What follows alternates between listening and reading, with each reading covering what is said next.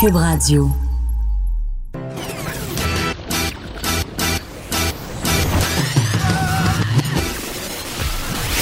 Pour elle, il n'y a jamais de mauvaise question. De 13 à 15. Les effronter. Avec Geneviève Peterson.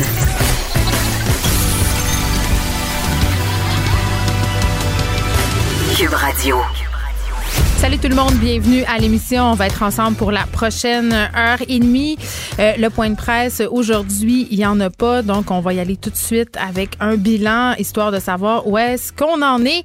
25 nouveaux décès ont été enregistrés euh, aujourd'hui parce que en fait, il y a 52 nouveaux décès aujourd'hui, mais c'est ça, il y a une nuance à apporter importante.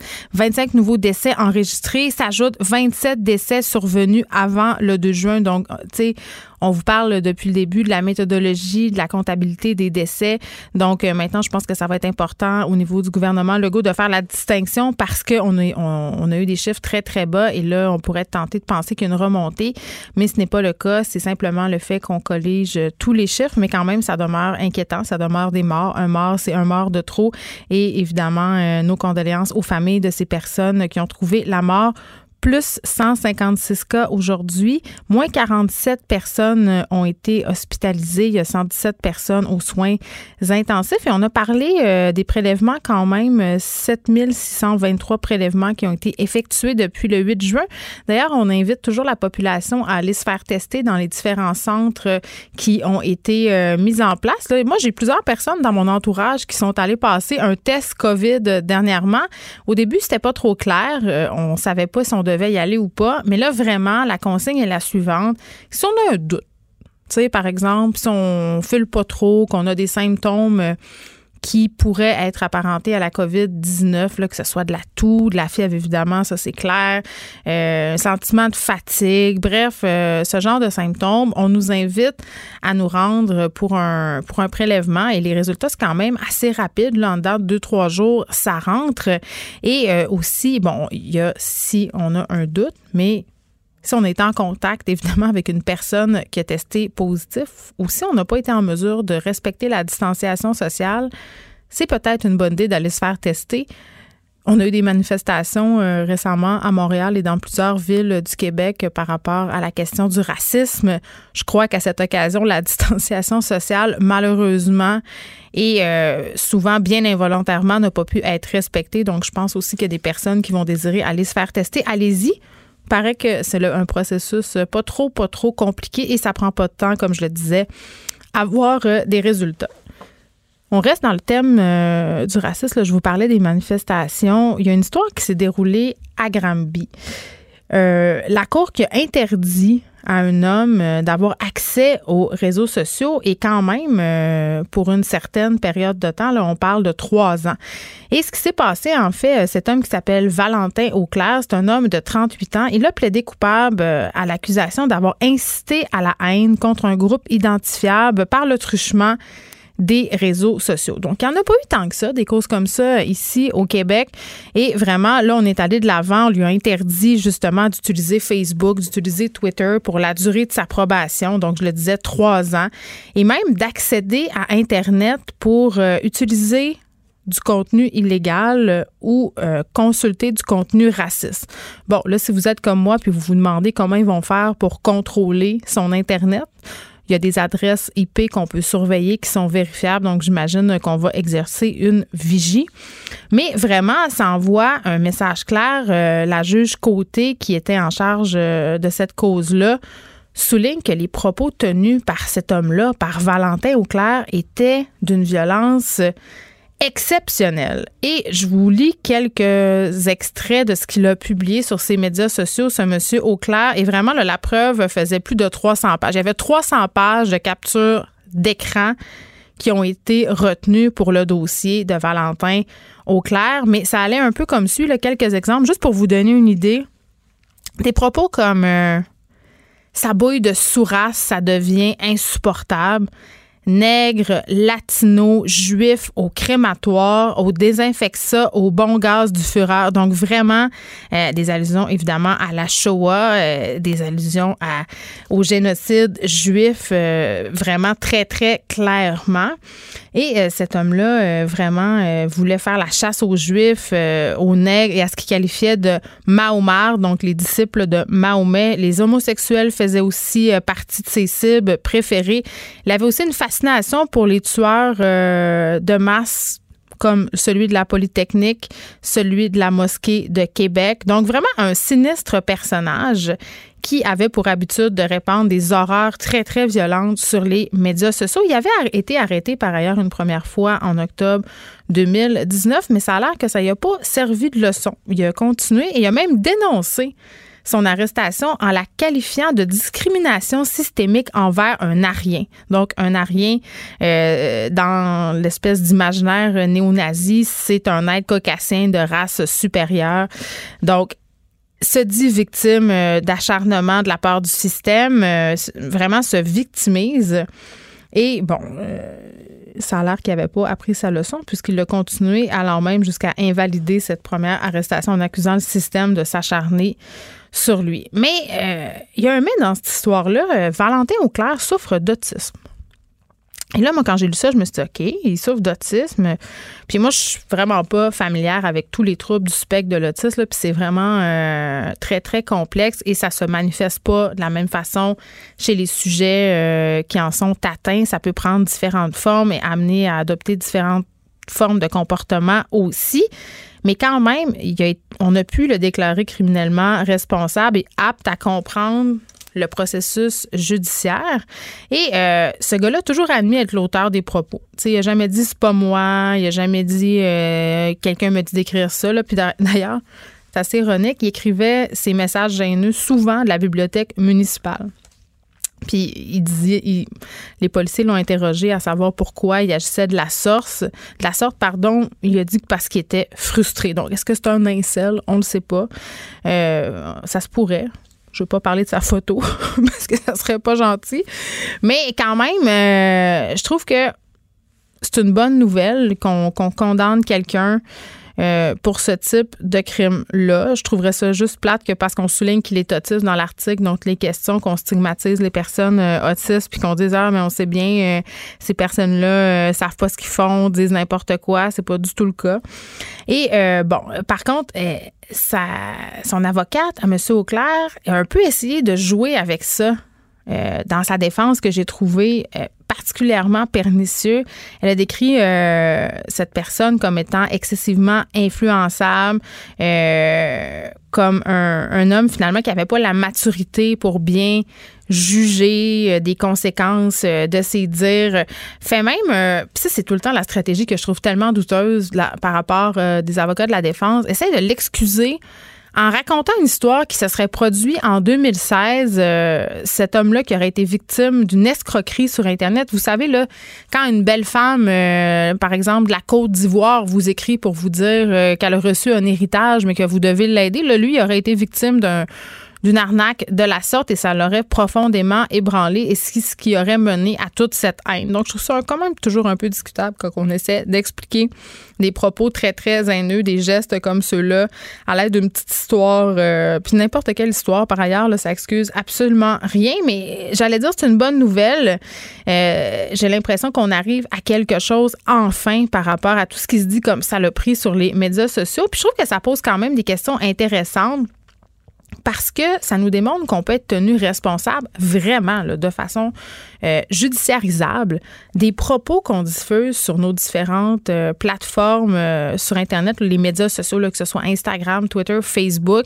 Et vraiment, je trouve qu'on a atteint un point de bascule et je trouve ça important par contre qu'on fasse certaines nuances.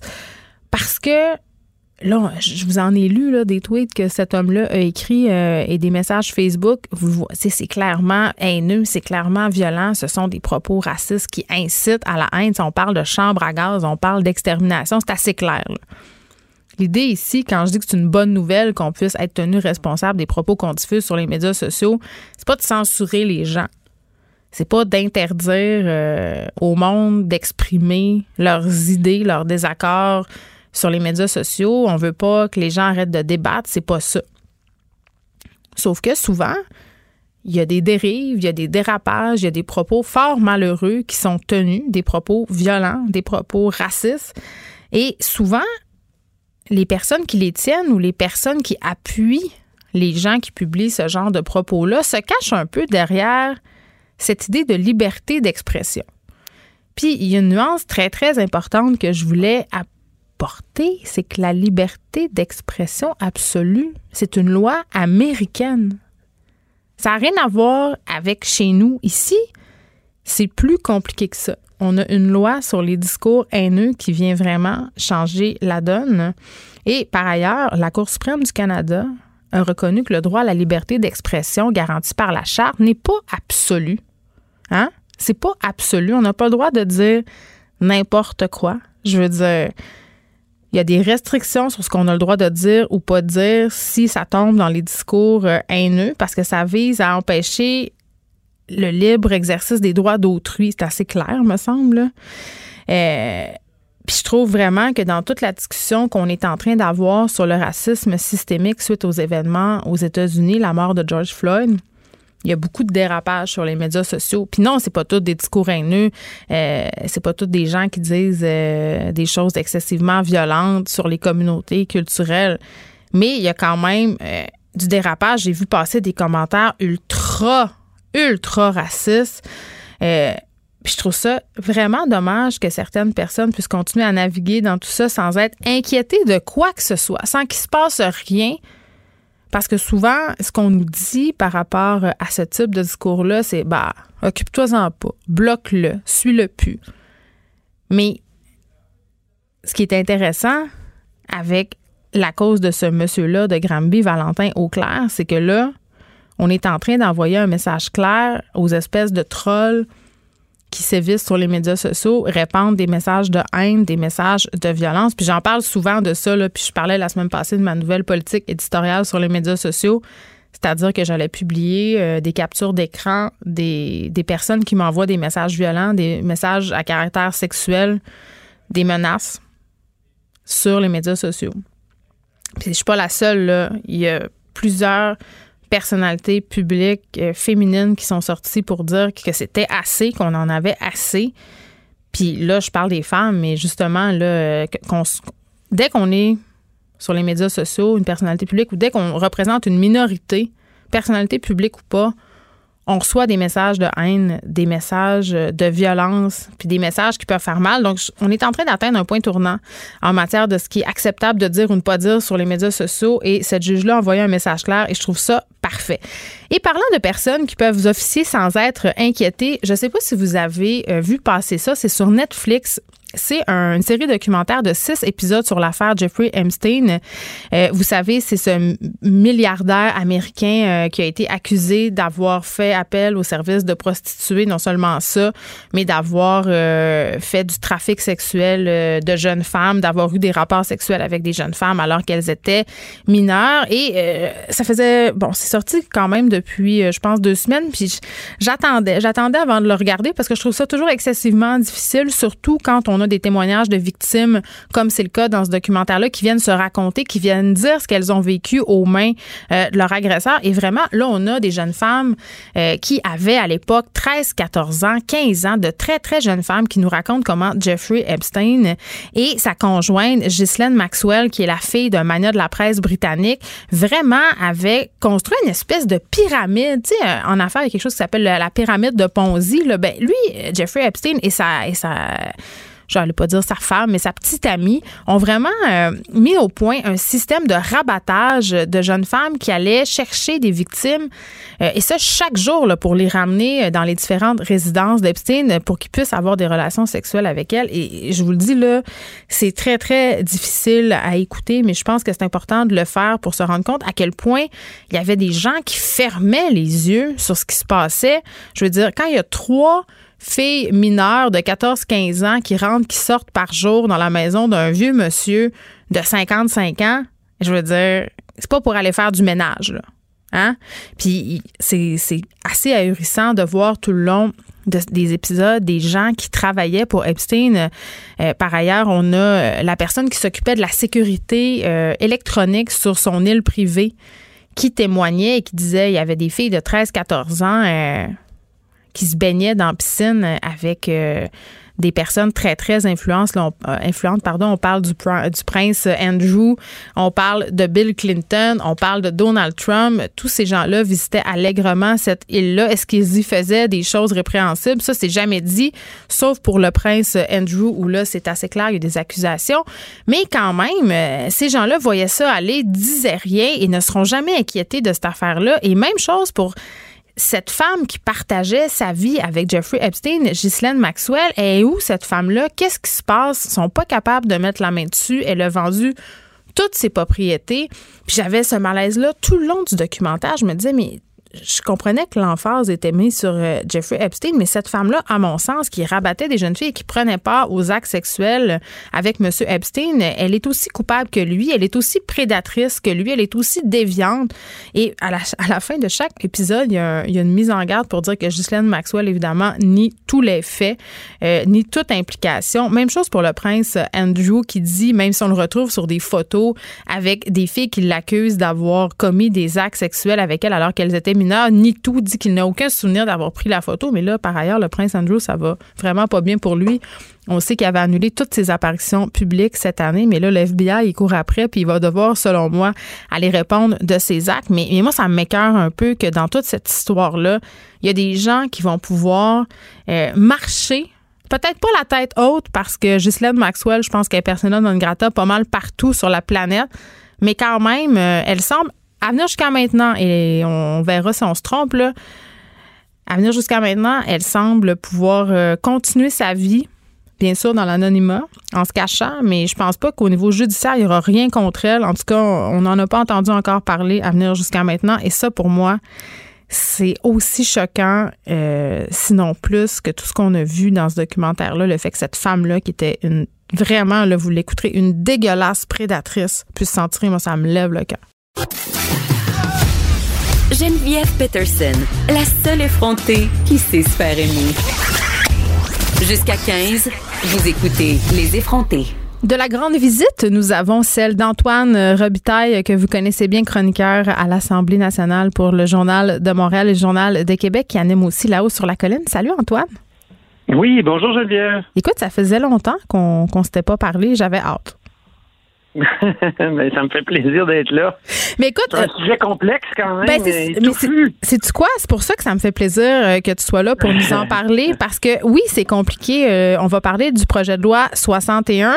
Tu sais, ce qu'on comprend, le nous vulgaires mortels qui suivons pas les aléas de la politique comme toi là, c'est que ça, ça rend l'opposition très très fâchée. Et là, on va essayer de vulgariser ça. Ok, le projet de loi 61, Antoine, et pour moi et pour les gens qui nous écoute. Je pense que les deux choses qui font réagir le plus dans ce projet de loi-là, c'est la possibilité pour le gouvernement d'octroyer des contrats sans appel d'offres et aussi la prolongation de l'urgence sanitaire. C'est ça? Oui, ben, j'ai interviewé tout à l'heure Jean-François Gibault, qui mm. est euh, le directeur de la recherche à QMI et qui est mon compteur parce qu'il compte beaucoup. C'est un, un, gars qui est formé en chiffres. Il ne compte pas des histoires, là, il compte, des chiffres. À la haute sur la colline. Ouais. Et puis, Jean-François euh, a eu des informations concernant le projet de loi 61, le processus qui a mené à sa rédaction. Et j'aime beaucoup l'image qu'il a utilisée. OK. Il a dit le gouvernement, au fond, a demandé aux juristes et aux légistes, les légistes, c'est ceux qui écrivent les, les projets de loi, de dessiner un chat. Mais ils sont arrivés avec un tigre. c'est un gros maudit chat. Pourquoi? Parce qu'il y a plusieurs choses que le gouvernement a dénoncées euh, qui sont écrites en termes très larges, vastes, imprécis. Mais c'est ça qui ouvre la porte à toutes sortes de dérives. C'est ce qu'on c'est ce qu'on leur reproche. Parce que là, ce que tu es en train de me dire, c'est qu'on voit un tigre où il y a un chat. C'est ça? C'est ça. On se le gouvernement s'est rendu compte, se serait rendu compte, mais c'est peut-être une défaite. Là. C'est peut-être juste pour dire que finalement, eux autres aussi avaient été très ambitieux, puis les légistes ont simplement transcrit leur volonté. Mais ce qu'on comprend, c'est que le gouvernement veut faire comprendre qu'ils sont allés, euh, que les légistes, en, essayant de traduire la volonté du gouvernement, sont allés un peu trop loin. Et d'ailleurs, ça commence. Ça, ça, se fait comprendre. Le Christian Dubé, ce matin, a accepté, par exemple, de limiter la période d'urgence sanitaire. Tu parlais de la période d'urgence sanitaire qui donne d'énormes pouvoirs au gouvernement. Là, c'est ben, six déjà, mois. Déjà, on dit qu'il y a un maximum de six mois. Donc, euh, il a dit qu'il modifierait son fameux article 50 aussi, qui permet de déterminer des conditions applicables en matière de contrat et de sous-contrat public. Ça, c'est l'impression qu'on avait que finalement le gouvernement pouvait contracter comme il voulait euh, au mépris des règles en matière d'appel d'offres. Est-ce que c'était vraiment euh, une impression? Parce que moi, je regardais ça aller, puis il y avait une grosse alerte rouge qui criait peut-être collusion. On est un peu traumatisé de la commission Charbonneau, par ailleurs, tu me diras. Avec raison. Ben oui, tu sais, mais comment je le compte? des gens comme Jacques, euh, Jacques, voyons l'ancien chef de police du Chêneau, qui a été un député de la coalition Avenir Québec, qui, qui lui est maintenant un, finalement un gardien de l'intégrité à Saint-Jérôme, si même lui, il est venu dire hier qu'il fallait euh, éliminer cet article-là, 50, qu'il fallait finalement nuancer le projet de loi, tu, tu te dis, ils sont allés trop loin, c'est clair. Peut-être qu'ils se disaient, Geneviève, on va mettre un, faire un projet de loi énorme, là, très, euh, et on fera quelques reculs, on fera quelques compromis. Moi, je pense que ça... ouais, mais on dirait qu'ils ont voulu se donner du jeu parce que là, évidemment, on se déchire la chemise dans les partis d'opposition, puis c'est normal euh, de pointer euh, ce qui fonctionne pas. Puis je pense que là, il y avait largement de la place à certaines dérives. Mais quand moi, je les entends dire, par exemple, qu'on voulait s'arroger des pouvoirs démesurés, c'est profiter de la pandémie pour bafouer le processus démocratique. Je sais pas là. Oui. Moi, on a vraiment cette impression-là. Tu sais il y a, des euh, il y a des endroits où on dit par exemple qu'il y aurait euh, euh, oui une commission parlementaire qui pourrait durer un temps très très très limité. Ben moi j'ai parlé à des parlementaires qui disaient coudon est-ce que le gouvernement veut qu'on qu'on applique un tampon simplement sur ce qu'il veut faire, tu sais? Mm.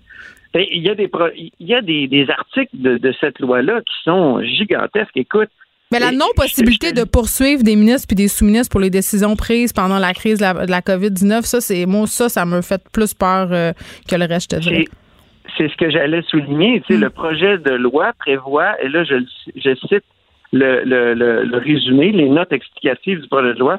Donc, le projet de loi prévoit une immunité de poursuite judiciaire pour le gouvernement, un ministre, un organisme public ou toute autre personne qui accomplit de bonne foi un acte dans l'exercice de pouvoir que le projet de loi introduit. Écoute, c'est comme une free ride. même un acte criminel pouvait passer. Là. Tu sais, quand, tu sais que le gouvernement a senti le besoin de publier une sorte de vérification des faits. Hein? Oui, ils ont fait un. Là, attends, explique-moi. Là, ils ont fait un site Internet. Puis, bon, c'est qui qui est à la, base de ce, de ce site Internet-là? C'est la CAC elle-même ou est-ce qu'on on fait. Euh, on essaie de faire. C'est écrit en tout petit en bas, propulsé par Coalition Avenir Québec. Mais en tout petit, là. Mais, et donc, c'est fiction versus fait. et, là-dedans, on dit que euh, pour ce qui est de l'immunité, là, euh, c'est bien écrit que c'est juste les choses faites de bonne foi, là. Ben oui, mais après ça, va prouver ça. En tout cas, prouver la bonne foi, c'est quelque chose de très subjectif. Puis, tu sais, avec toute la merde qu'il y a dans les CHSLD, euh, au, propre comme au figuré, là, on pourrait penser qu'il y a des gens qui vont devoir rendre des comptes à un moment donné. Moi, j'ai de la misère à penser qu'ils ont, ont fait ça de façon naïve. Quand, quand dans, dans ton ta vérification des faits, tu es obligé d'écrire, et je cite, si un acte criminel est posé, un ministre ou toute autre personne pourrait être poursuivi ben, j'espère. qu'il y a bien des gens qui avaient compris qu'un acte criminel, ça pouvait passer. Ben, écoute, ben, attends, c'est parce que là, les conspirationnistes se sont emparés du dossier aussi, là, Antoine Robitaille, il faut le dire, là, euh, sur plein de sites assez douteux, euh, des internets sur Facebook, des gens se servent de la loi 61 justement euh, pour essayer de démontrer que le gouvernement essaie de, que le gouvernement nous ment, le gouvernement. Oui, c'est ça. ça me fait penser à Arnaud Soli tout d'un coup. Je sais pas si tu as vu ça. Oui, son personnage de théoricien du complot qui est absolument extraordinaire. Il s'est fait attaquer par des, vrais théoriciens du complot. Tu me niaises? Pour vrai? Oui. Puis Oh il y a non. même des théoriciens du complot qui, qui, ont- qui lui ont dit Ah oui, on est d'accord avec toi. Non, non, c'est- complètement. Écoute, ces gens-là sont dingues, puis ça fait même stresser les gens de l'opposition, parce que hier, j'ai eu Marc Tanguay, qui est leader euh, parlementaire de l'opposition, en entrevue à la haut sur la colline, puis j'ai posé la question à un moment donné. J'ai dit là, vous critiquez, vous critiquez, vous critiquez. Mais attention, là, il y a des gens qui récupèrent vos critiques, puis qui, qui, qui en font des théories du complot. Puis là, bien sûr. oui, oui. Là, j'ai dit, voulez-vous leur dire quelque chose? Il dit, oui, oui, là. Il, il dit, il dit, moi, ce qui m'inquiète, c'est les règles d'expropriation allégées, c'est l'immunité, c'est, euh, tu sais, là, il a, il a fait, tu sais, il était précis, là. Il dit, c'est les règles environnementales allégées. C'est tout ça, là. Il dit, attention, il dit, je suis bien content, conscient qu'il n'y a pas de, par exemple, de vaccination obligatoire dans ce projet de loi-là. C'est pas vrai. Personne va nous mettre une puce dans la tête. À date. Non. Non. Et Mais- ça, ça m'aiderait, moi, par exemple, mais en tout cas. Ça aurait peut-être aidé la, aidé la baleine euh, qui s'est échouée et qui est morte. Euh, là, le oui, PM. un GPS, ça serait le fun. Oui, mais il paraît qu'elle a, euh, a été percutée par un bateau. Là, on va en reparler plus tard avec quelqu'un. Mais là, le premier ministre, quand même, euh, qui est prêt à faire des compromis. Ben oui, puis même Manon Massé, ce matin en Chambre, a dit le premier ministre semble avoir compris euh, les, les, les inquiétudes quant à, à la collusion et euh, à la corruption. Et, et donc, Manon Massé euh, de, de- de Québec solidaire a vu que le premier ministre était, était mal à l'aise, surtout face à la sortie du comité de suivi de la commission Charbonneau. Qui est, qui est- ça, c'est des, des gens qui se sont autoproclamés d'une certaine façon Mm. Euh, gardiens de la, des, des- des- de la commission Charbonneau, gardiens des, des recommandations de la commission Charbonneau et euh, qui, un peu partout, font euh, l'espèce de bilan de l'application des recommandations de la commission Charbonneau. Ben, tu sais, ils sont sérieux, puis ils sont venus hier dire que Il y avait des drapeaux voilà, rouges. Là. bon. Ouais. En tout cas, c'est un dossier qui va connaître euh, moult rebondissements. Ça, c'est n'en point douter. Antoine Robitaille, merci. On te lit dans le journal et on t'écoute à la haut sur la colline. Merci beaucoup. Merci Geneviève. Les effrontés. Avec Geneviève Peterson. Les vrais enjeux, les vraies questions. Vous écoutez Les effrontés. La tension qui a monté d'un cran cette semaine entre la Fédération des intervenantes en petite enfance du Québec et le ministre de la Famille, Mathieu Lacombe. On lui avait parlé la semaine dernière à la présidente de la Fédération, Valérie Grenon. On lui reparle aujourd'hui. Madame Grenon, bonjour. Bonjour. Écoutez, euh, vous émettez un communiqué euh, où vous demandez que le ministre de la Famille cesse d'entraver vos activités syndicales et, vous y allez pas avec le dos de la cuillère, Madame Grenon. Là, vous lui reprochez des attaques virulentes et répétées. C'est quoi ces attaques-là, virulentes et répétées? Euh, ben, depuis vendredi euh, passé, euh, il nous accuse publiquement de fausses euh, informations, euh, nous disant qu'on a euh, donné un mandat à nos membres euh, de faire des actes illégaux. En même temps, euh, il dit qu'on n'écoute pas, qu'on est l'élève turbulent, euh, qu'on n'était pas attentif, euh, l'élève dérangeant en classe. Donc, à un moment donné, c'est assez. Il essaie de brimer la crédibilité de la fédération et euh, de diviser nos membres. Euh, donc, pour nous, euh, un, c'est de l'entrave syndicale, puis deux, ben, c'est évoquer de fausses informations euh, envers notre fédération. Donc, euh, au lieu de régler le problème à l'interne, il a décidé de d'appeler des journalistes pour régler le problème. Nous, on n'est pas d'accord avec son choix là, de solution. Bon, l'invité, par ailleurs, aujourd'hui n'était pas disponible. Est-ce que c'est un hasard? On ne le saura pas. Vous avez parlé de, que le ministre vous accuse euh, d'inciter vos membres, à, à vos membres pardon, à commettre des actes illégaux. Juste pour qu'on soit euh, précis, je crois que ce qu'on dit ici, c'est que vous enjoindriez vos membres à facturer les parents rétroactivement? Ben, nous, ça, c'est faux. Euh, la Fédération n'a jamais donné de mot d'ordre de facturer les parents. Ça, c'est pour les. Attendez, juste pour que les gens suivent bien, là, parce qu'en ce moment, à cause des nouveaux ratios en garderie, vous avez moins euh, d'enfants. Et au début de la pandémie, corrigez-moi si je me trompe, Madame Grenon, vous avez assuré que les places euh, des enfants là, qui sont pas à garderie parce que leurs parents décident de les garder à la maison seraient quand même payées par le gouvernement avant de revenir en arrière. Donc là, c'est pas ça. C'est ça qui se passe, là. Oui, tout à fait. Pour être plus euh, précis, pour être sûr que tout le monde comprenne bien, dans le fond, dès le départ, à partir du 27 avril, le ministre de la Famille a donné euh, congé du 8 et 35 aux parents qui feraient le choix de ne pas euh, ramener leur enfant. Donc, on parle bien du choix du parent mhm. aujourd'hui.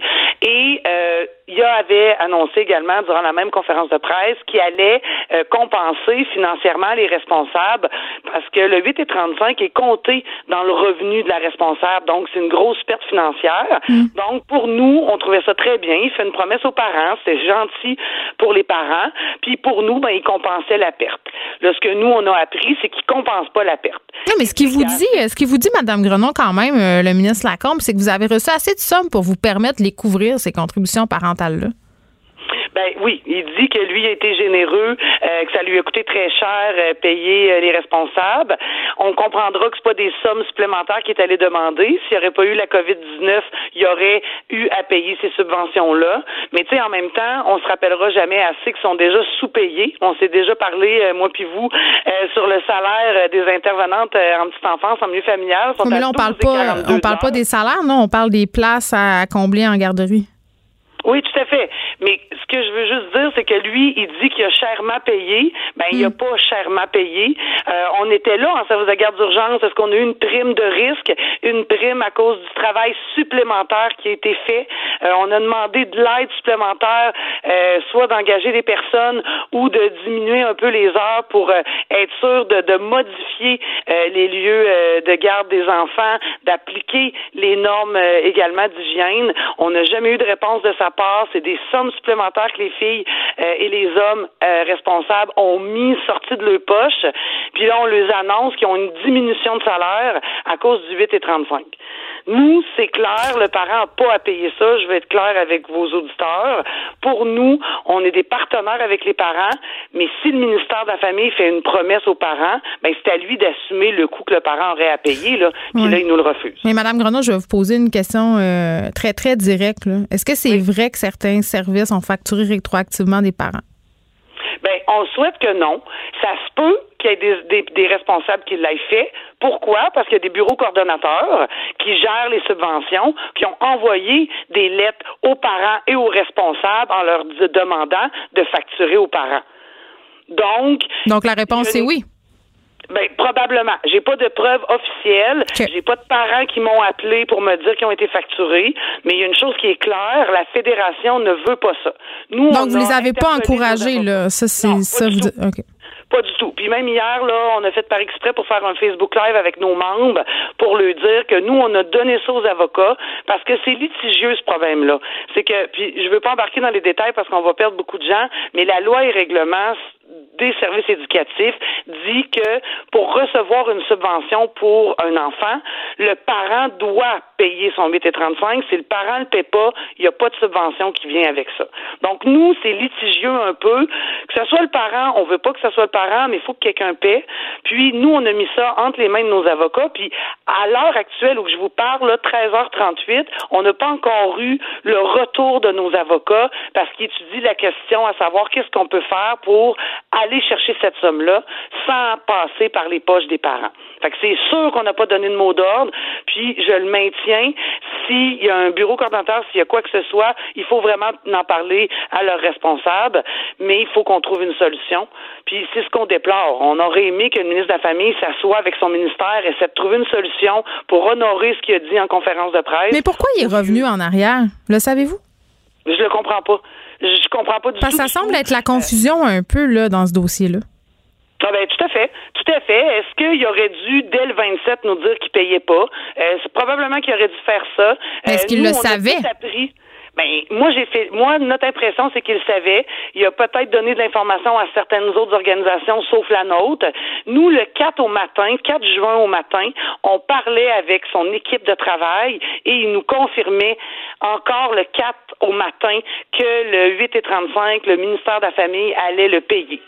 Et tout a débordé en soirée pour nous faire dire vous avez mal compris, on paie pas. Là, on est quand même beaucoup à l'avoir entendu. Là, Madame ben, ouais, moi j'ai une question euh, simple comme parent, mettons. Là, mes enfants vont plus à la garderie, mais Si, mettons, mon fils avait fréquenté euh, une garderie en milieu familial subventionné, j'avais décidé pour X raison là, de ne pas le renvoyer.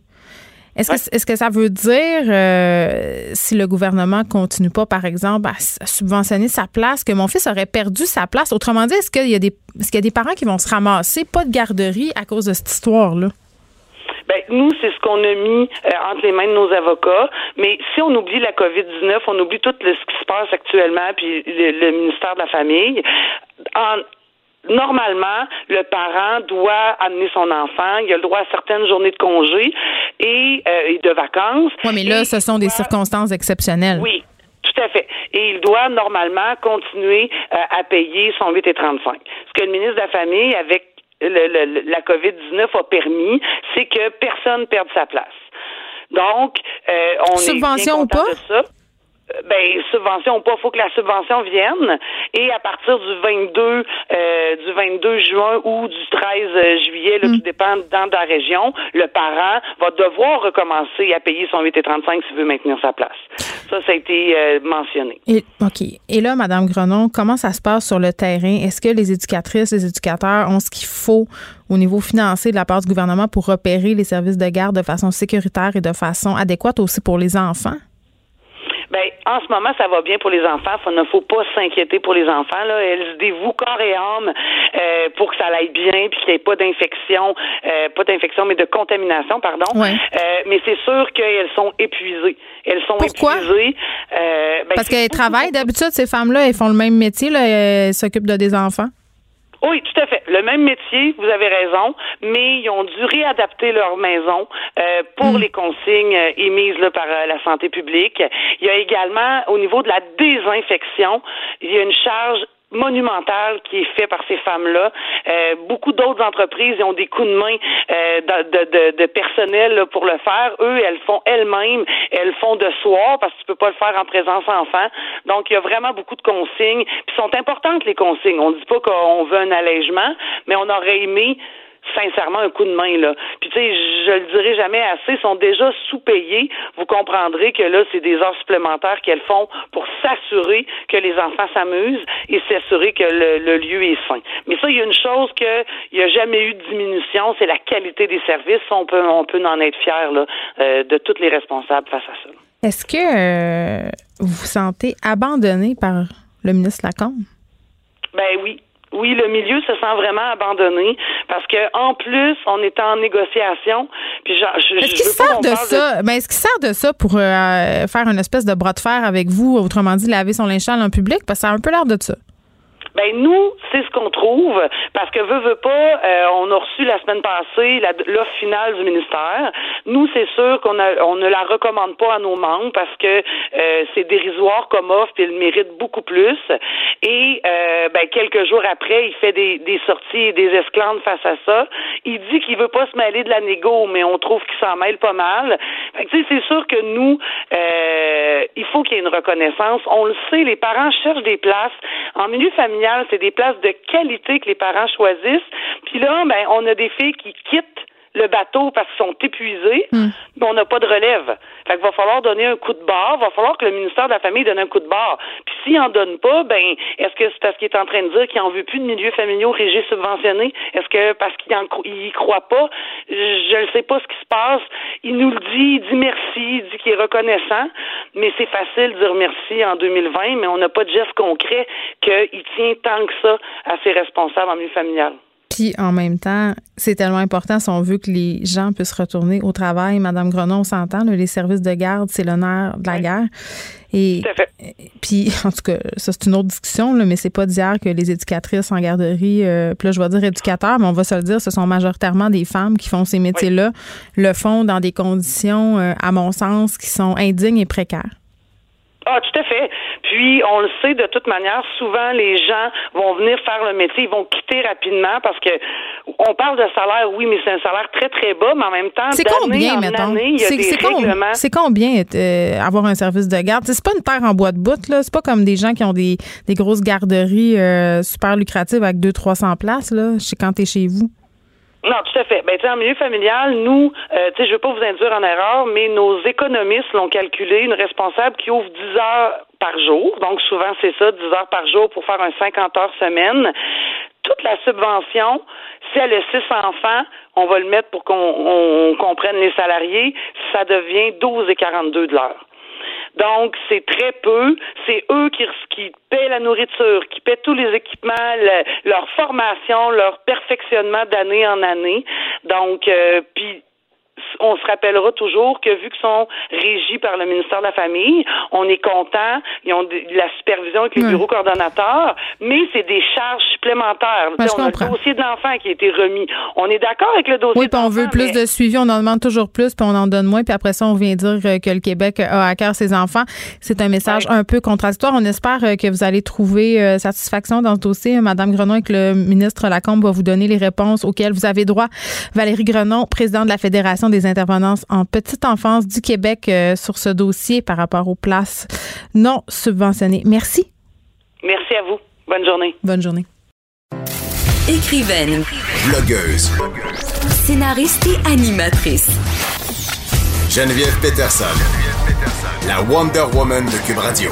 On vient d'apprendre par rapport à toute cette situation des militaires dans les CHSLD. Le ministre fédéral de la Sécurité publique, Bill Blair, nous a assuré que des militaires resteront en appui dans nos CHSLD jusqu'à la mi-septembre. Donc, j'ai tendance à dire que c'est une excellente nouvelle parce que hier, je voyais passer euh, des témoignages de personnes qui travaillent dans les réseaux de la santé qui disaient, je ne sais pas qu'est-ce qu'on ferait si les militaires euh, quittaient demain. Ils sont d'une aide très, très précieuse. Donc, voilà, ils resteront jusqu'à la mi-septembre.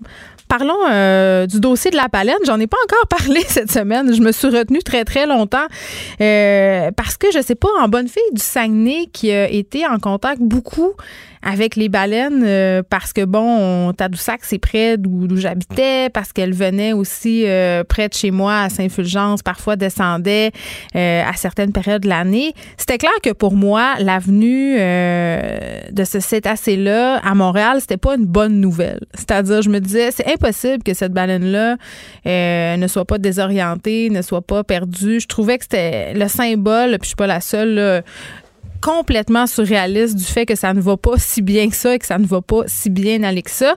Les Montréalais, quand même, on était très attachés à notre baleine, faisait courir les badauds au quai de l'horloge, mais cette baleine-là, qui par ailleurs n'avait pas été nommée, ça aussi, ça m'a surpris qu'on lui donne pas de nom.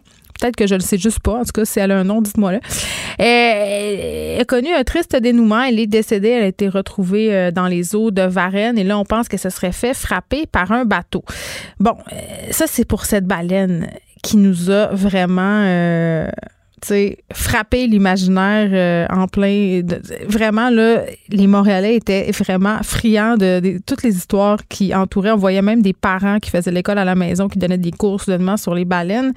Mais euh, quand même, on porte rarement attention à la situation, justement, dans le golfe Saint-Laurent, parce qu'il y avait cette baleine-là, mais des cétacés qui remontent, il y en a quand même à chaque année. Et on va en parler avec Lynn Morissette, qui est la directrice du programme scientifique du Saint-Laurent, euh, de l'organisme Ecomaris. Et spécialiste des mammifères marins. Madame Morissette, bonjour. Bonjour. Ça vous surprend pas qu'on ait été aussi fasciné par cette baleine qui pirouettait euh, près du quai de l'horloge à heure assez régulière le soir à Montréal? Ben non, c'est des animaux qui sont extraordinaires, hein. Puis euh, c'est sûr que même moi, après plusieurs années de carrière à travailler sur les baleines, chaque fois que j'en vois une, il se passe quelque chose. Ça, ça nous rentre dedans. C'est magnifique, puis c'est vraiment impressionnant à voir. Mais euh, je sais pas si vous êtes peut-être euh, à la même enseigne que moi, mais moi, dans ma tête, c'était clair que c'était une histoire qui allait mal finir. Ben, en fait, moi, j'ai toujours eu un côté pas mal optimiste dans la vie. Euh, je savais que c'était pas normal. Mais ben, c'est ça. Mais euh, de là, ça, arrive des animaux qui sont pas où ils seraient supposés être. Hmm. Souvent, c'est des erreurs de parcours. Celui-là, c'est un jeune. Donc, moi, je me disais, bon, ben, c'est en, écologiste que je suis, je voyais le processus de sélection naturelle arriver. Puis c'est sûr que là, euh, quand on fait des erreurs de parcours, on est confronté à euh, des problématiques de survie. Puis peu importe de quoi cette baleine-là est morte, euh, ben c'est, la survie à une situation anormale euh, qui a opéré son œuvre. Puis dans ce cas-ci, ben pour pour cette pauvre baleine, ben ça ça a pas ça a pas été un succès malheureusement. Est-ce qu'elle faisait partie d'une espèce en voie d'extinction? Non, les baleines à bosse euh, dans l'Atlantique sont pas une espèce en voie de disparition. C'est une espèce euh, qui va de mieux en mieux à force d'efforts de conservation puis de, de, collaboration pour les protéger. Euh, donc, non, c'est une espèce. C'est peut-être d'ailleurs un signe que on en voit de plus en plus revenir dans le Saint-Laurent, puis plus on en aura, plus des erreurs de parcours ou des des, des, des, des vagabonds qui vont un peu plus mm. loin que, que la, la norme, ben peut-être qu'on va en voir de plus en plus. Là, c'est moi, Mme Morissette, qui va être naïve, OK? Moi, je pensais qu'il y a des équipes de scientifiques qui allaient en quelque sorte l'escorter, cette baleine-là, pour l'aider à retrouver, si on veut, sa voie. Ben, c'est euh, c'est pas naïf. C'est une, une, solution qui, qui peut être envisagée, mais c'est pas euh, comme un dauphin ou un beluga. On peut pas vraiment mettre ça sur une civière ou dans un camion puis faire une translocation vers quelque part d'autre. Non, parce que c'est très, très gros. Là. On l'a vu là, sur les images quand ils l'ont extrait de l'eau. C'est impressionnant. Euh, c'est 17 tonnes. Euh, mais ça, ça existe. Ça a déjà été fait. Souvent, ce, que, ce qui est envisageable, c'est d'attirer la baleine avec des sons de ses congénères ou des sons de, comportement d'alimentation qui pourraient peut-être lui donner l'idée de retourner manger avec le reste de sa gang. Euh, dans ce cas-ci, l'équipe d'experts qui était sur place et qui prenait les décisions euh, a pris euh, la décision de lui laisser le plus d'espace possible, puis laisser la nature puis ses comportements naturels suivre leur cours. Parce qu'elle est en bonne santé. C'est ça. Elle était en excellente santé. Et puis, le mieux qu'on pouvait faire, c'était vraiment d'éviter les interactions avec les humains puis lui laisser le plus d'espace possible. C'est ce qui a été fait tous les jours quand on la voyait.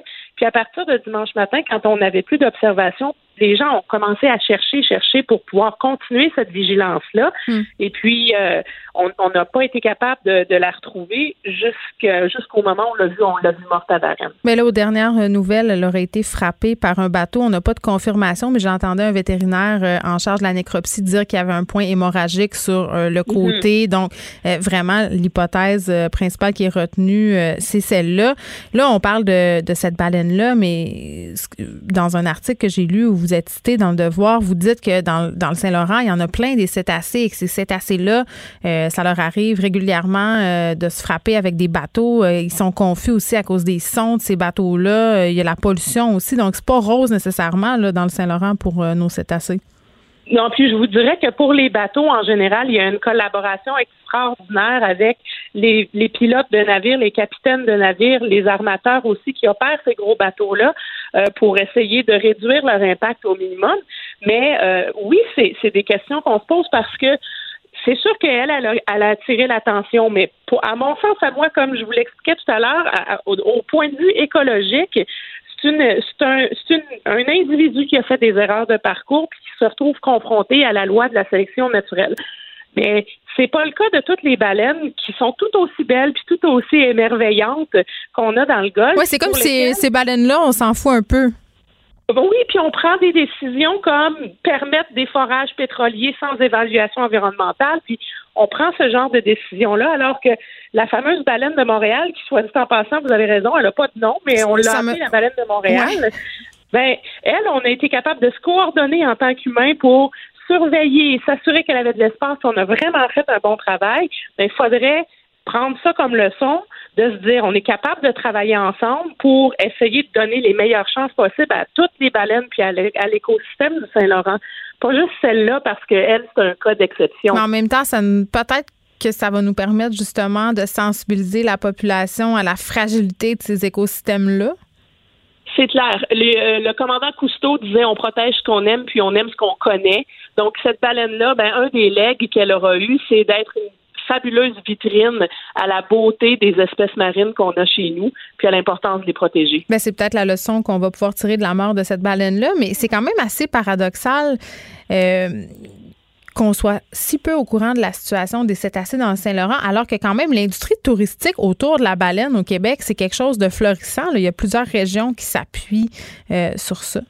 Ben oui, puis on, on, est bien content de les avoir, ces cétacés-là. Dans le Saint-Laurent, il y a 13 espèces de cétacés. Ça, c'est en plus des phoques puis d'autres espèces marines qui sont tout aussi fabuleuses.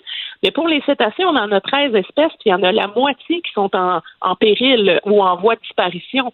Donc, c'est énorme. Mais là, quand vous me dites ça, moi, dans ma tête, tout de suite, je pense au beluga. Les belugas, c'en est, une, est un exemple. On a les baleines noires, on a les baleines bleues. Euh, la baleine à bosse, elle va bien, mais il y a plein d'espèces. Il y a sept espèces de, de, cétacés qui sont en péril présentement, pour toutes sortes de raisons. Oui, puis, la baleine noire, l'an dernier, corrigez-moi si je me trompe, Madame Morissette, mais on en a retrouvé plusieurs, plusieurs mortes. Oui, le, grand défi des baleines noires qui sont de plus en plus présentes dans le Golfe, euh, les deux grandes causes de mortalité, c'est les collisions avec les navires ou les empêtrements dans les engins de pêche. Dans les deux cas, c'est des, causes d'origine humaine. Donc, nous, les humains, on a vraiment du travail à faire pour repenser nos comportements si on veut coexister avec ces espèces-là. Oui, bon, mais en même temps, euh, je pense que si cette histoire-là, justement, comme on le dit, aurait eu quelque chose de bon, c'est nous sensibiliser au fait qu'il y a de la vie dans le Saint-Laurent. Puis pour nous, c'est vraiment ridicule à dire, là, mais moi, j'habite sur l'île de Montréal et souvent, j'oublie que j'habite sur une île puis qu'on est entouré d'eau et que dans cette eau-là, il y a des poissons, il y a des baleines, il y a toutes sortes de choses. Donc, vraiment, euh, J'espère qu'on va le réaliser, faire davantage attention parce que chaque fois que je vais pêcher dans le Saint-Laurent, il n'y a pas juste des poissons que je vois, malheureusement. Il y a beaucoup de pollution. Euh, c'est ça, ça fait très.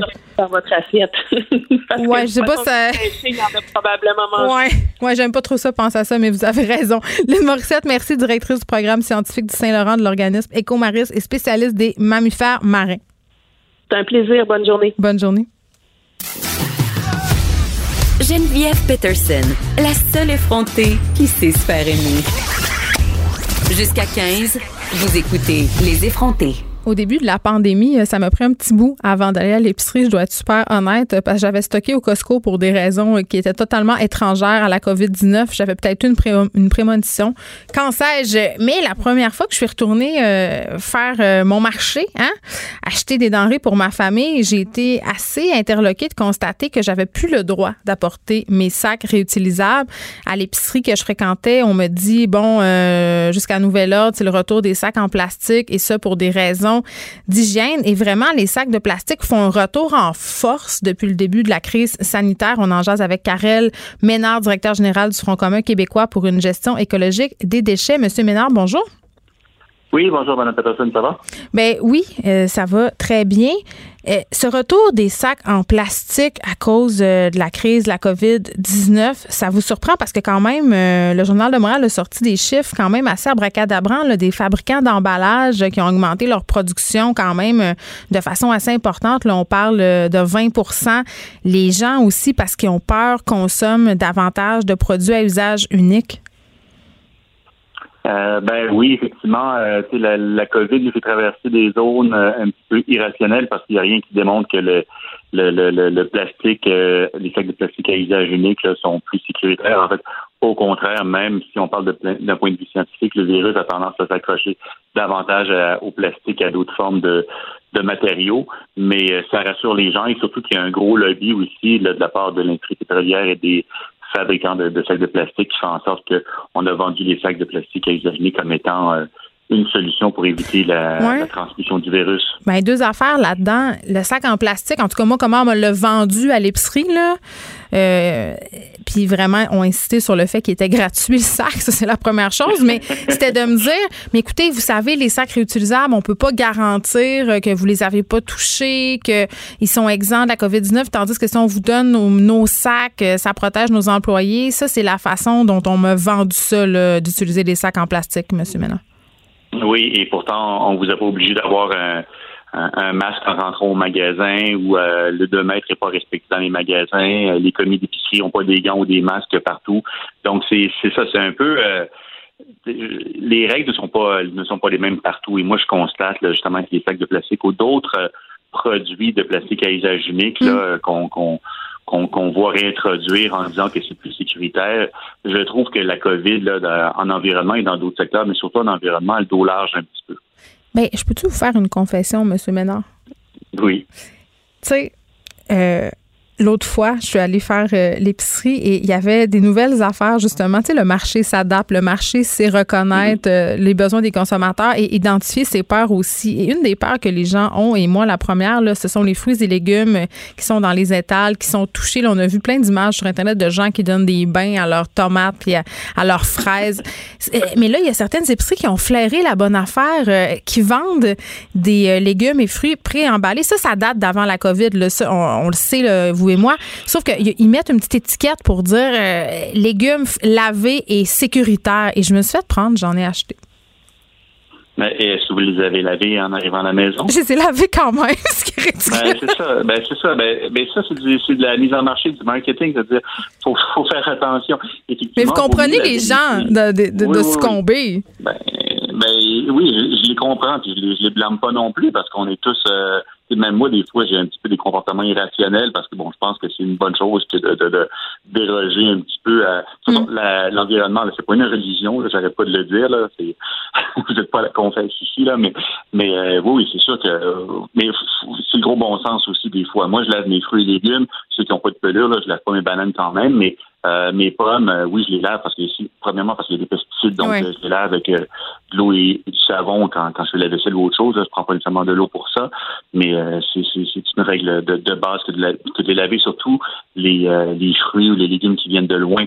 Avoir des légumes pré-emballés, on cause beaucoup plus de dommages à l'environnement ou à la santé publique parce que euh, faut pas oublier que ce plastique-là, éventuellement, va se retrouver dans l'environnement et c'est une chaîne, hein, va se retrouver dans les aliments, dans notre corps et ainsi de suite. Donc, on n'est pas gagnant nécessairement à tout emballer en plastique. C'est de la, c'est un peu une, absurdité qui malheureusement ben, ça fonctionne. Oui, mais c'est plate, M. Ménard, parce que j'avais vraiment l'impression qu'on était en train d'arriver à quelque chose. Tu sais, plusieurs grandes bannières nous offraient d'apporter nos propres contenants. Tu sais, on, le faisait le pas en avant. Là, à cause de la COVID, on fait huit pas en arrière. Est-ce que vous avez peur qu'on continue comme ça après la crise? C'est-à-dire que les bonnes habitudes qu'on avait prises soient mises de côté. et je, vois, je vois mal là, comment je me repointerais au métro ou au IGA avec mon plat en plastique pour acheter des bavettes de bœuf. Mais ben, vous, touchez un très, très bon point. Tout va dépendre de comment on aborde la, la, post-COVID. Là, tout le monde, on apprend un petit peu sur le tas. Tout le monde dit on, on apprend à piloter en même temps euh, dans un avion qui s'écrase, je, ne sais trop. Là, mais, euh, la bonne vieille métaphore. Oui, mais il y, en a qui en profitent énormément. Euh, on vit dans une société de consommation. Euh, l'industrie du plastique a été durement euh, affectée, notamment au niveau de, leur image. Euh, les, les, mots les années précédentes, avec le bannissement des sacs, euh, le plastique à usage unique, là, ils en profitent un petit peu. Mais il n'y a pas juste cette industrie-là. Il, il, y en a beaucoup d'autres qui essayent. au niveau de la consigne, ça a été la même chose, c'est-à-dire il y a eu tout un, un, débat ou une lutte là, sur les contenants consignés qu'on ne pouvait pas ou, euh, oui rapporter au magasin, alors qu'il n'y a rien qui prouve que c'est plus dangereux qu'autre chose. C'est sûr que euh, les détaillants ont toujours été contre la consigne, puis ils ont peut-être un petit peu forcé la note pour euh, interdire le retour des contenants, alors que ils avaient le, carrément la directive contraire, c'est-à-dire de continuer à les accepter. C'était un service essentiel. Mais bon, écoutez, on, on, était dans un temps de, de, pandémie, et là, les choses reviennent petit à petit à la normale. Euh, moi, je veux pas que ça revienne à la normale, je veux que ça revienne en mieux, mais je veux surtout pas que ça revienne en pire. Donc, j'aimerais aussi effectivement voir peut-être euh, des directives ou un ministre de l'Environnement peut-être plus présent pour nous rassurer et pour nous assurer qu'on on reviendra pas sur euh, dans une situation dans laquelle on était il y a quelques mois parce que c'est c'est pas nécessairement une situation qui était qui était soutenable. Donc, il faudrait peut-être en profiter pour aller vers le mieux et non pas euh, vers le pire, parce que ce que vous me dites, c'est vraiment des, des, des, on régresse, là. on régresse et on régresse actuellement. Donc, faut. faut Mais on régresse, puis on a adopté des nouvelles habitudes ou consolidé des habitudes qui étaient peut-être néfastes. je lisais euh, ce matin que Jeff Bezos, le fondateur euh, d'Amazon, a empoché 26 milliards de plus à cause de la pandémie. S'il y en a un qui fait du suremballage, c'est bien Amazon. Ben oui, vous avez entièrement raison. Ben, les, poubelles des, citoyens québécois ont augmenté d'environ 20 du, dans le cas de la pandémie.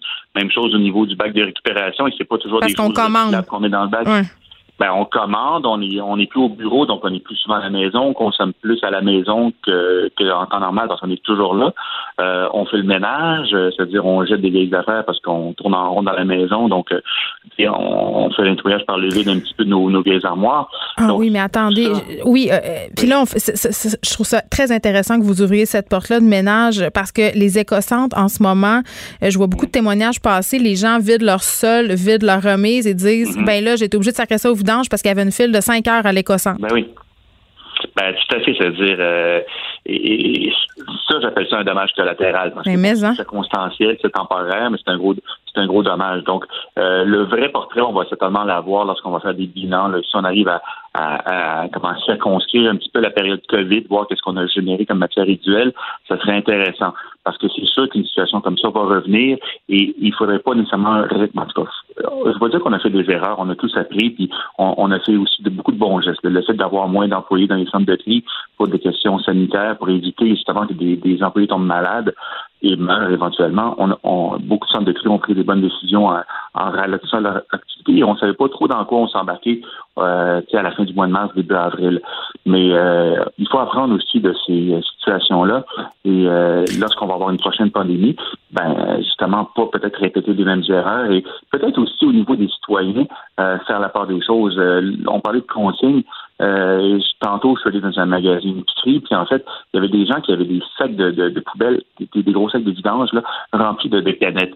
Euh, c'est sûr qu'ils sont allés parce qu'il y avait une attente, mais aussi, il faut pas non plus... Euh, il faut comprendre que les gobeuses ne peuvent pas prendre... Euh, il y a un rythme auquel les, les gobeuses peuvent absorber des, des, canettes et les gens, ils vont comme si... Euh, de rien n'était avec leurs centaines de, de canettes. Il faut peut-être y aller de façon progressive là aussi. Là les citoyens, on a aussi un rôle, une responsabilité à, à, jouer là-dedans. Mm. C'est-à-dire, si euh, la poubelle est pleine, il ben, ne faut pas mettre nos rebuts, nos matières visuelles dans le bac de récupération. C'est un non-sens. On a chacun une responsabilité à, avoir là-dedans. Vous me parliez d'apprentissage, euh, M. Ménard. Il y a des gens pour dire que la pandémie va nous aider à gérer la crise du recyclage. Euh, ben, J'aimerais ça savoir comment. Ça. Ben parce que oui, je l'ai entendu effectivement et ça me surprend énormément parce que euh, au mois de janvier. Il me semble que c'est le contraire. On était vraiment dans une situation critique la dernière fois qu'on s'est parlé. C'était à propos de ben ça. Oui, puis ça s'est pas réglé. Puis en fait, même euh, d'après les chiffres qu'on a, ça s'est euh, empiré parce que le prix des matières recyclables a, chuté. Et pas à cause de la pandémie. C'était depuis deux ans les, prix des matières comme le, papier, le plastique et le métal. On nous retourne même des matières. On les retourne en bateau. Oui, ben là, ben là c'est problématique parce qu'on a eu des problèmes de, de conteneurs et même il y a certains pays qui, qui durant le, surtout au début de la pandémie, refusé. En fait, il n'y avait plus de transport maritime, tout, était, tout était gelé, là, surtout avec les, les pays d'Asie. Donc, il y avait une, euh, les conteneurs s'entreposaient dans différents euh, terrains au, au, Québec parce qu'il n'y avait plus de transport maritime ou c'était très au, au ralenti. Ça incluait notamment aussi pour les matières recyclables qu'on envoyait en Asie. Hmm. Euh, là, c'était entreposé. Mais moi, ce que j'ai noté aussi, puis d'autres à travers le Québec, c'est que plusieurs cours de centre de tri sont pratiquement vides actuellement. Euh, on a demandé aux gens, la récupération était un service essentiel, mais il y a beaucoup d'entreprises qui faisaient du recyclage parce que lorsqu'on les centres de tri ne font pas de recyclage, je n'arrête pas de le répéter, un centre va juste trier la matière et l'envoyer à des recycleurs. Rincez vos pots, c'est ça qu'on dit. hein? J'ai dit rincez vos pots, c'est ça qu'on n'arrête pas de répéter euh, aux gens parce que les employés sont, sont malades. Monsieur Ménard, avant que, que je vous laisse partir, euh, il y a toute la question des, des déchets de la COVID. Là. Tu sais, je parle des mm-hmm. masques jetables, les gants, les blouses de protection. Euh, c'est super nécessaire, c'est très important pour protéger la population et les travailleurs de la santé. Mais est-ce que ça peut éventuellement devenir un problème euh, de déchets? Parce que je pense pas que c'est recyclable. Hein? Non, non, c'est pas recyclable. En, fait, il faudrait peut-être sérieusement évaluer comme on faisait avant. Euh, parce que les, les, les jetables, les gants jetables, c'est aussi euh, l'industrie du plastique jetable qui a forcé pour avoir des masques jetables au cours des, des, décennies passées. Là, c'est pas c'est pas nouveau là. Donc, mais peut-être qu'avoir des masques euh, réutilisables qu'on peut stériliser, ça serait peut-être ça la solution. Et peut-être qu'en bout de ligne, ça coûterait même moins cher. Mais là, on a tout. Euh, il y a très peu d'hôpitaux maintenant qui ont ce qu'on appelle des autoclaves, c'est-à-dire des systèmes de désinfection, de, de stérilisation des, des équipements pour ce genre d'équipement-là. Et on, on est allé dans le jetable parce que c'était moins cher à l'achat, c'est sûr, mais on en a acheté plus en bout de ligne. Donc, peut-être qu'il faudrait revoir ce mode de, de, de, gestion-là, c'est sûr. C'est toujours nécessaire d'avoir du jetable, surtout au niveau, euh, au niveau des hôpitaux, hmm. euh, dans le cas d'une crise, et ainsi de suite, mais ça serait aussi très important d'avoir du réutilisable pour pas justement gaspiller. À la maison aussi, on voit de plus en plus de masques aussi dans les rues. oui, mais on voyait, des, on voyait des photos sur les réseaux sociaux, mais différents médias ben, aussi, New York Times, des gants dans la rue qui ben partout, c'est désolant. Imaginez, imaginez si la personne qui a acheté ça était vraiment malade, c'est-à-dire, euh, et puis on parle de sacs de plastique jetables qu'on réintroduit dans les magasins. Ce sont des déchets médicaux. Hein.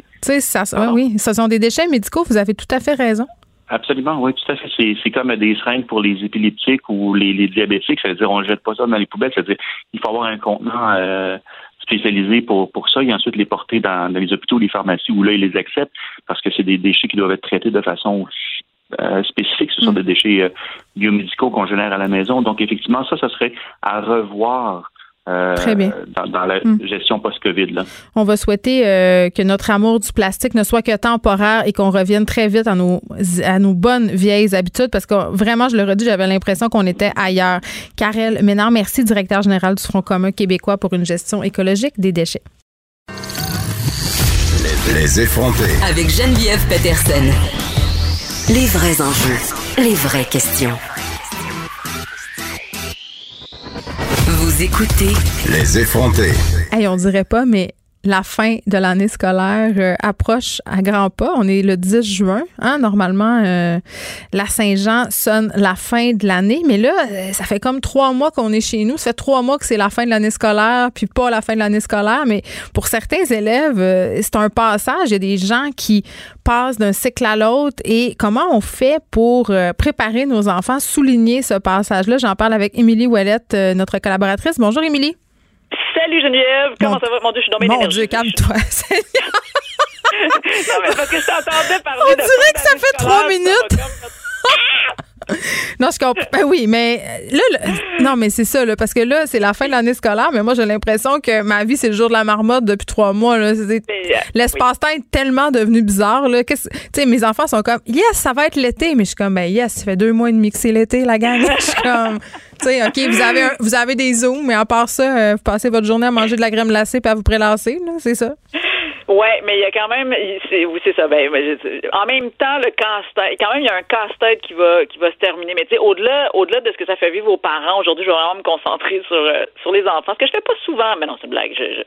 J'aime mes enfants et je suis bienveillante euh, avec eux, mais il reste que tu as tout à fait raison. On est comme dans un mode depuis trois mois où l'école a été, finalement, il n'y en avait plus, finalement, on savait pas, finalement, c'est revenu, finalement, c'est arrangé, finalement, on a eu des trousses. Il y a eu comme ben, ben, ben des affaires.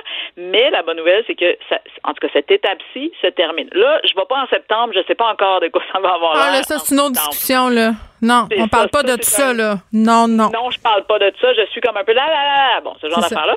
On est dans le déni en ce moment. On est complètement dans le déni. Septembre n'existe pas. Non, non, non, mais juillet, on le sait pas encore. La baleine est morte. Oh, c'est ça. je le sais. Il n'y a plus rien qui existe. C'est ça c'est comme une métaphore vraiment intense. euh, moi, c'est ça. Désolée pour ce petit aparté. Euh, mais je trouvais ça important qu'on le souligne à la maison. Tu sais, normalement, là, peu importe l'école, peu importe que tu sois au primaire ou au secondaire, justement, dans les écoles, il y a souvent un passage, une, fin, en tout cas, on souligne, il y a souvent une fête, ils vont sortir euh, des Mr. Freeze, ils vont avoir de la musique, ils font des jeux, ils font, tu sais, comme il y a, il y a toute cette affaire-là, même si les enfants, en ce moment, parce que on, se rappelle qu'il y, a des, écoles qui sont ouvertes, en fait, qu'il y a des enfants qui, euh, à l'extérieur de Montréal, euh, qui. c'est vrai, il y a une vie en dehors de Montréal, j'oublie tout le temps. Ben, c'est pour ça que je te le rappelle, c'est mon rôle un peu, je pense, dans cette euh, chronique et dans cette émission. Alors, même même à ça, ça ressemblera pas à ce qu'on connaissait avant. Là, il y aura pas un gros bol de popcorn, tout le monde va aller piger dedans. Là, tu sais, il y aura pas de potluck, là, il y aura pas de ce genre d'affaires là. Mais ça, c'est une bonne nouvelle. Pas de potluck, là? Plus de, plus de fontaine de fromage fondu, là. Moi, j'accueille ça avec félicité. Ah, mon Dieu, toi, t'amènes, t'amènes quoi dans un potluck? Rien. Ben non, quand on dit à l'école, il va y avoir un déjeuner en classe, ah non, mais moi, je suis le genre. Non, mais. Euh, ouais, c'est là, c'est là que je vais surprendre. Non. Moi, je suis le genre de mère craquée là, qui fait des tartes maison des affaires. Là. Je suis ah motivée de même. Je suis pas la mère qui achète une boîte de beignes, là. Tim Horton. Ah ça, c'est non, by the way, la gang. Hein? Ça, c'est non toutes les mères vous jugent. Je veux juste que vous le sachiez, là. OK? tout le monde fait. tout le monde fait. Ben non, c'est bien correct. Franchement, t'as pas le temps de travail, mais dans notre tête, on est tout en train de te dire, hein, hein, qu'elle les aime pas assez, ses enfants. Elle est juste arrêtée au Tim Hortons. Mais moi, moi, je suis pire que ça, j'amène des pommes. Ah, c'est pire. c'est dégueulasse. Est-ce que tu les as au moins cultivées toi-même? Ça serait la seule excuse. Puis si je veux donner un petit challenge de plus dans la, la motricité j'amène des oranges. oh my God. Voilà, mais ça, il n'y en aura pas cette année parce qu'il n'y a pas de potluck. Non, mais moi, plus je me sens coupable, normalement, plus le, degré de difficulté du plat que j'apporte au potluck est élaboré. Fait que si je me lance dans la croissance, parce que j'ai pas été beaucoup là, j'ai eu beaucoup de réunions ces derniers temps. Ça, c'est très drôle. Fait que si jamais nos enfants vont dans la même école, éventuellement, je saurai. Si j'arrive avec les pommes, c'est parce que je suis comme toi, de manque bien du temps. Oh! c'est pas que j'ai du temps, Colin, c'est que. oui, c'est parce que t'es une, une, personne, une mère dévouée. Tu me, tu me le racontes chaque semaine à ce micro. Voilà, puis je vais continuer. je vais enchaîner dans cette image de moi-même et dire justement que si tu as des enfants au primaire, ce que je pense que tu as aussi, euh, toi, en ta possession. Bien euh, sûr, j'en ai, j'en ai, euh, j'en possède t'en possèdes qui sont au primaire. Écoute, je pense que c'est le fun avec les enfants du primaire. Tout ce qui est fête un peu, là, euh, ça se passe bien. Ah, ah, sais, pour souligner la fin de l'année scolaire avec les enfants du primaire, faites une soirée où vous habillez chic. Tu sais, parce que là, c'est pas Oh oui, j'aime ça. Oui, est-ce que je peux les maquiller? oui, et voilà. Là, on s'habille chic, on organise un souper, puis là, on, peut organiser un souper buffet. Puis tu sais, un souper dessert, c'était wild. Moi, c'est mon genre de ah, moi aussi. ah, moi aussi. Un buffet juste d'affaires interdites qu'on n'a pas le droit de manger euh, avant le souper. Des, par rapport, là, genre des, des Oreos, des chips, de la crème glacée, des beignes, tu vois. Voilà, c'est là que ta mère euh, elle vient en, en, aide à ce buffet-là. Fait que tout ce que t'as pas le droit, ce que c'est peu importe, c'est un buffet comme ça. Après ça, tu leur fais, tu peux leur fabriquer un petit diplôme. Fait que si toi, ton degré de culpabilité est vraiment élevé, tu leur fabriques à la main. Sinon, tu fais comme moi, tu les imprimes sur Internet. C'est une bonne idée. J'aime ben ça. Oui. Mon Dieu, ça paraît que je suis désespérée. Là. J'aime tes idées de bricolage pour les enfants. Et voilà. Puis là, ils vont passer. bravo pour ta troisième année, ton deuxième et ta cinquième année. Là, là, tu fais ça. Puis là, tu fais une photo officielle. C'est vraiment. Là, tu t'arranges pour faire. Fais-toi un petit coup dans ta maison, là, où tu fais la petite photo officielle avec le petit diplôme. Tu vas envoyer ça à toute la famille, les grands-parents. Mon Dieu, es une... tu leur fabriques des souvenirs. T'es vraiment un bon parent. Exact. Puis là, tu Puis après ça, tu mets de la musique, vous dansez. Tu sais, c'est ça qui se passe. Puis si t'aimes pas la musique aussi, euh, pour X raison, euh, ça te tente pas de faire ça, ça leur tente pas, fais-toi une petite tombola, là. Tu sais, un petit jeu de poche. Euh, garde, récupère mes pommes de tantôt, puis mets-les dans un bol, puis essaie de les attraper, là. Tu sais, bol d'eau, là. Puis là, faut pas que tu prennes tes mains, puis t'essaies de mordre dans la pomme, ce genre d'affaires-là. Mais ça, j'aime ça, tous ces jeux-là. Le limbo, là. Tu sais, le jeu avec le bâton de balai, le, le, mouchoir, la chaise musicale. Oh mon Dieu, tant, tant de plaisir. La course à relais. La oh mon Dieu, les Olympiades. J'aime tout ça. Olympiades. Tu vois que je suis en détresse psychologique. Émilie, viens me chercher. Là. Je veux faire des Olympiades. Ça va pas bien. Clairement, la semaine prochaine, je suis là. à deux mètres de distance. Si t'es vraiment hot puis que ça te tente de dépenser de l'argent, loue une machine à barbe à papa puis là, t'es la mère. Oh my God. Ça, c'est Il y en a des tout petites, c'est des tout petites machines, tu fous du sucle là-dedans, c'est coloré, tu fais ça. L'ingrédient principal étant le sucre. OK, très bien. Ça, c'est. Et à égalité avec les colorants, je pense. Ça, c'est euh, ouais, ça, c'est pour nos, euh, nos, enfants du primaire qu'on l'on possède, mais si, si, comme moi, on possède aussi euh, de la marmaille au secondaire. Exact. Là, on va pas les infantiliser parce qu'ils sont plus là. Hein. Non, là, on organise des parties French, mais non, on peut même pas. Non, c'est ça. Fait que là, ce qu'on fait, c'est qu'on fait un gala en, en, en, bonne et due forme. Parce que c'est un gala méritas. Là, on va y aller dans ce. Puis là, tu peux y aller avec l'humour. Moi, c'est mon genre.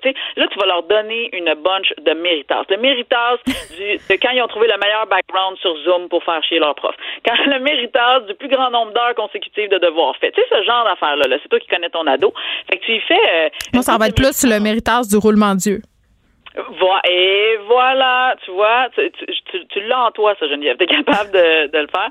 Fait que le méritage de ça, puis tu, puis tu fais la soirée gala. Moi, je serais du genre à faire comme à, à, prendre une vieille brosse à cheveux, là, puis que tu fais comme micro, puis alors maintenant, euh, voici vraiment là, tu fais des petits sketchs euh, improvisés avec eux sur euh, oh le prof de la... ça c'est toujours drôle les insides de prof, ça c'est drôle. Tu sais, tu fais ça avec tes enfants du secondaire. C'était qui le pire prof qui a ah, mais moi j'ai juste un enfant au secondaire, c'est pas un gala très long, là. en tout cas, mais je comprends l'idée, c'est une bonne idée. Bon, oui, mais ton gala, il peut durer cinq minutes, puis c'est pas grave, tu feras jouer les reprises. ça, un gala oui, c'est ça, on va faire jouer les reprises. Là, euh, quand même, on rit, mais pour les finissants, c'est pas drôle. Tu sais, parce que, je sais pas si tu t'en rappelles, mais moi, mon bal euh, en secondaire 5, ah. je voulais pas vraiment aller au bal, mais l'après-bal, c'était quelque chose qui, euh, qui m'appelait énormément. Là, il y, a quand même l'initiative du bal mammouth à Télé-Québec que je pense qu'il va pouvoir intéresser. Come on. C'est clair. Mais non, mais c'est vrai. C'est pas comme aller boire de la bouse d'un champ, là, puis French Kevin. C'est un gala à TV. C'est clair. Mais tu peux toujours dessiner des lèvres de Kevin puis le donner à ton ado pour qu'elle French ou qu'il French. Euh, moi, j'irai encore une fois vers le, mode chic parce que, tu sais, un bal, c'est une robe, c'est un habit, c'est tout ça. Et moi, je serais du genre, encore une fois, si tu as les moyens, Hey, si t'as les moyens, vraiment, loue-toi la limousine, puis vas-y faire un petit tour, puis t'es allé. Sinon, non, mais j'ai vu plein d'initiatives. Il y a des écoles secondaires, euh, les professeurs ont circulé, euh, oui, pour aller pour aller dire, euh, puis les finissants les attendent toutes guindées, bien habillées sur leur terrain. C'est quand même beau à voir, mais ça bat pas effectivement la vraie affaire. Il faut qu'il faut qu'il faut qu'on en fait le but c'est de défiler avec ton euh, avec ton habit. Le fait tu sais va va en vélo, va dehors, va te promener, faites une séance photo aussi à l'extérieur pour immortaliser ce passage là qui va être un peu différent. Puis après ça ben tu feras la fiesta dans ta cour puis euh, écoute, tu essaieras de reproduire cette après-balle là du mieux que tu peux. Mais euh, puis je terminerai moi en, leur donnant surtout aux finissants mais aussi aux élèves secondaires un petit objet symbolique, ça pourrait être un bracelet, un écusson n'importe quoi mais qui qui t'accompagne d'une C'est vrai qu'un bel c'est vrai qu'un bel écusson Hein? Ben oui.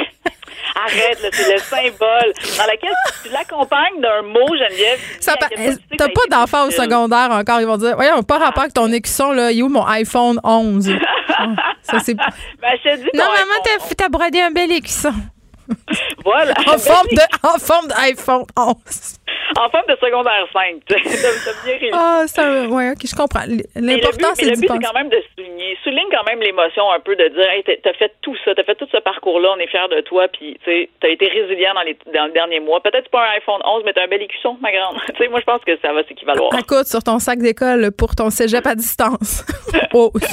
Émilie Voilette, merci, c'est toujours euh, un plaisir. Tu m'as donné quand même quelques bonnes idées. Ça approche, c'est euh, le 19 juin, je crois, la fin officielle des classes moi, j'ai, je sais pas si c'était comme moi, mais j'ai très, très hâte à la fin euh, de la gestion du Zoom. Et je pense que je ne suis pas le seul parent à être dans ma situation.